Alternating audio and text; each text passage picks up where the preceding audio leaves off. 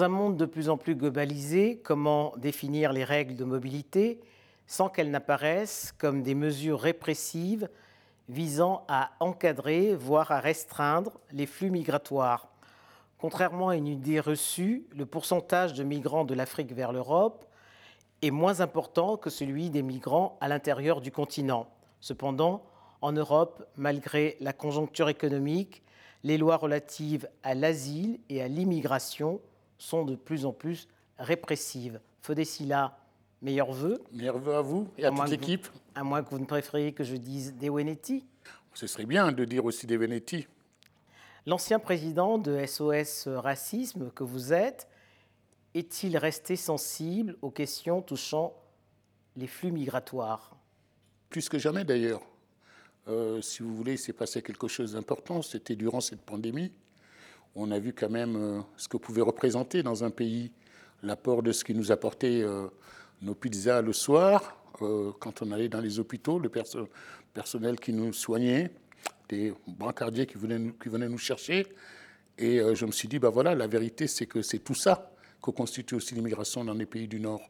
Or, je vois que quelques mois après, un débat s'ouvre sur l'immigration où de nouveau ça va être la foire d'empoigne, où de nouveau ça va être des amalgames entretenus, et que j'ai vu en plus ce, glissement sémantique se faire euh, en, 30 ans, où on est passé du droit des étrangers à. On a parlé d'immigration illégale, on a parlé de clandestin, et aujourd'hui on est euh, dans une logique de rejet euh, purement, et de, des lois de plus en plus dures, et qui ont en plus fabriqué des clandestins. Donc si vous voulez, je suis d'autant plus sensible que tout le monde reconnaît aujourd'hui. Hein. Qui n'a pas été regarder ce qui se passait derrière un restaurant à Paris pour voir que c'était des, migrants illégaux souvent qui faisaient euh, la plonge Qui n'est pas passé devant un chantier à Paris en levant la tête en voyant que c'est des personnes qui avaient des pays de l'Est ou euh, d'Afrique qui sont en train de faire ces constructions, les voies ferrées qui ne voit pas aujourd'hui dans nos quartiers. Ceux-là même qui rejettent les immigrés dans des discours alors que ce sont ces femmes qui vont chercher leurs enfants à la sortie de l'école. Donc je pense qu'il arrive au moment où il faut avoir l'honnêteté de dire que cette migration-là est, est, utile, est un apport. Euh, et, donc moi, je continuerai quand même à tenir euh, ce langage. D'autant plus que, vous savez, euh, Madame hypothèse, c'est que dans la Constitution, dans le préambule de la Constitution de 1946, il est dit que nul ne peut être lésé de son travail ou de son emploi du fait de ses origines, de ses opinions, de ses croyances. Or, on voit bien aujourd'hui que le fait d'empêcher à toute une catégorie de gens de pouvoir euh, obtenir du travail, de pouvoir travailler, obtenir un logement, et traiter décemment, eh bien, on n'est plus du tout dans une logique républicaine.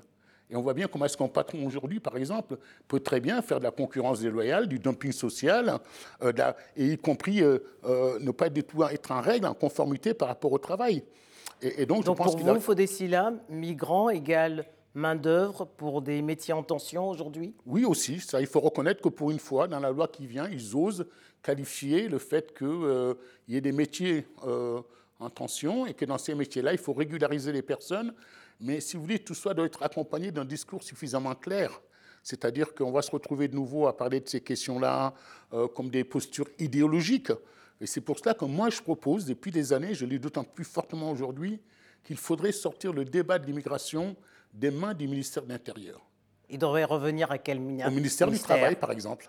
On peut très bien autour de la table le ministère des Affaires étrangères et le ministère de l'Intérieur, mais il faut que ce soit le ministère du Travail. Parce que finalement, on voit bien, bon, quelque part d'abord... Est-ce qu'il y a une dimension économique que les gens ne veulent pas voir Ne veulent pas voir, et en même temps, ces gens-là sont là et font tourner la machine France. Il y a quelques mois, j'avais représenté le Sénégal euh, à la conférence mondiale sur les migrations sûres, régulières et ordonnées. Il faut dire. Mais c'est ce qu'à un moment on a appelé l'immigration choisie. Alors, il y a voilà, il faut, aujourd'hui, en vérité, quand on dit qu'on va donner un titre de séjour et faire euh, une niche spéciale pour les médecins, notamment euh, africains, là, c'est l'immigration choisie. Bon, euh, mais quand bien même ce serait l'immigration choisie, il faut avoir l'honnêteté d'abord de dire à tout le monde qu'on cesse de considérer ces gens-là comme étant des gens qui viennent uniquement bénéficier de la sécurité sociale, des droits sociaux. C'est avant tout des gens dont on a besoin pour l'économie. La preuve, c'est que pour une fois, on va pouvoir les régulariser. Mais il faut avoir ce discours qui consiste à dire il faut des, il faut des migrations régulières, on admet le principe, ordonnées, donc il faut l'organiser. Et, et, puis, pour vous, alors, Dans ce cas de figure, pour vous, le Canada, l'Allemagne et les États-Unis sont des modèles à suivre Absolument. Absolument. Je pense que les règles sont beaucoup plus claires lorsqu'elles sont définies, y compris on dirait à quelqu'un aujourd'hui en Afrique que cette année vous ne pouvez pas partir, mais attendez deux ou trois ans qu'il y ait effectivement euh, un besoin, un besoin qui, qui, se crée et que vous puissiez venir. On ferait ça avec une certaine intelligence. La circulaire VALS, qui est quand même incroyable, qui date de novembre 2012, il dit qu'un employeur peut faire la démarche de régulariser quelqu'un. Or, dans la loi, on n'a pas le droit d'embaucher un clandestin. Donc, en même temps, quand on apporte la, preuve qu'on a embauché un clandestin, un paradoxe total, et qu'on a apporté cette démonstration, on peut vous régulariser. Donc, c'est une ambiance kafkaïenne, c'est ubuesque. On pousse des gens qui étaient, en plus, c'est régulariser la situation de clandestinité. Et dans la nouvelle loi, il faut faire aucune mesure qui consiste à donner des cartes de séjour d'un an.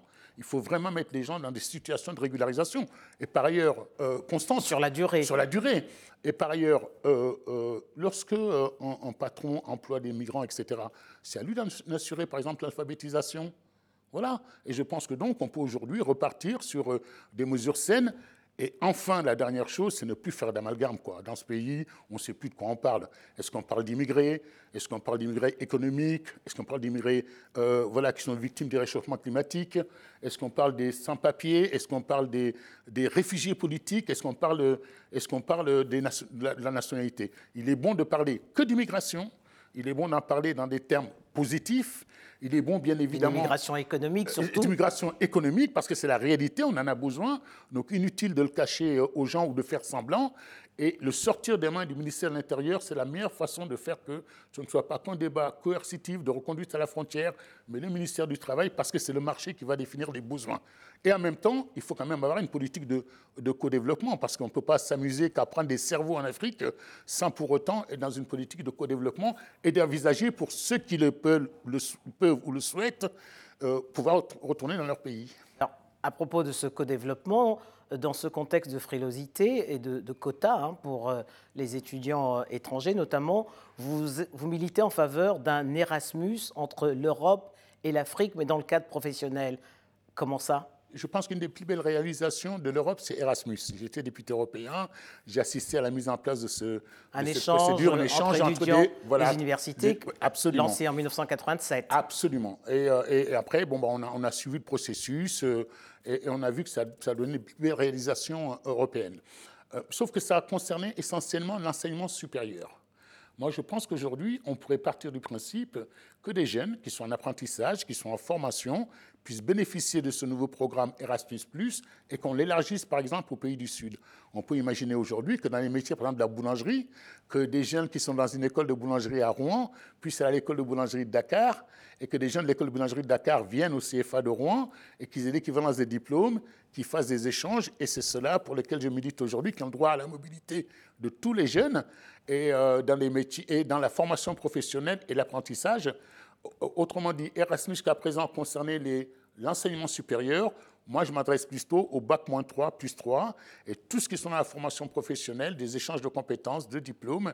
Et je pense que ça ferait énormément de bien à ce que des jeunes Français, moi j'ai grandi en province à Sablé, euh, qui sont dans les lycées agricoles, puissent aller voir des jeunes en Afrique, ceux qui ont finalement le moins de chances de se déplacer. Ça va leur faire une ouverture au monde, et ce sera plus un débat sur l'immigration, mais ce sera la mobilité des jeunes pour qu'un jeune Français euh, voilà, euh, euh, du, Nord puisse aller à Marseille, puisse ensuite aller à Dakar, puisse aller à Casa.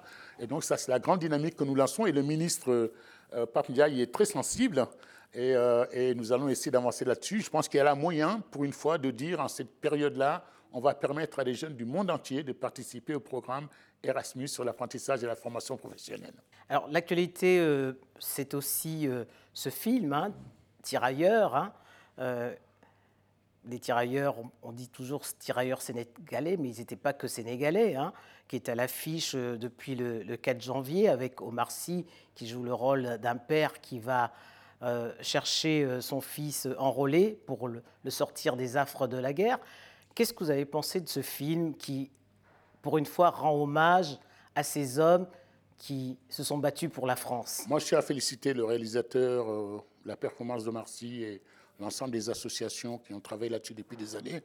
J'étais personnellement très ému parce que le 11 novembre dernier, on s'est retrouvé pour la première fois à l'Arc de Triomphe euh, à, célébrer le à la tombe du soldat inconnu euh, et les tirailleurs étaient là. Il reste très peu de tirailleurs. Il reste une dizaine. Il reste une dizaine, on dit entre 10 et 40, y compris ceux qui vont bénéficier de ce qui a été obtenu dans ce contexte, parce qu'il y a eu aussi un très beau livre qui avait été fait avant euh, euh, sur la force noire, il y a eu, euh, bon, et, il y a eu toute une série comme ça d'associations qui ont lutté.